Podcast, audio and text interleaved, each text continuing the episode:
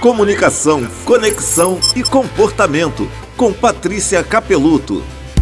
Empatia pode ser uma coisa desafiadora, porque quando a questão envolve alguém que não gostamos ou que estamos irritados e magoados, fica difícil exercitá-la. Simplesmente não queremos ter empatia nessas situações. Tem também as pessoas que acreditam que, por serem boas pessoas, têm obrigação de ter empatia e tudo aceitam.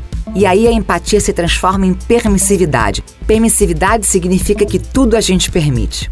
Há um equívoco comum nas duas situações. Primeiro, você pode escutar o outro, entender profundamente o ponto de vista dele e não concordar com ele, tá tudo bem.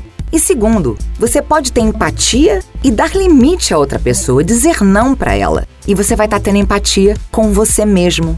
Ter essa consciência e exercitá-la é uma prática que nos torna melhores. Melhores porque paramos de enxergar as pessoas como vilãs que não merecem ser compreendidas. E melhores porque podemos ter empatia sem abrir mão do respeito próprio.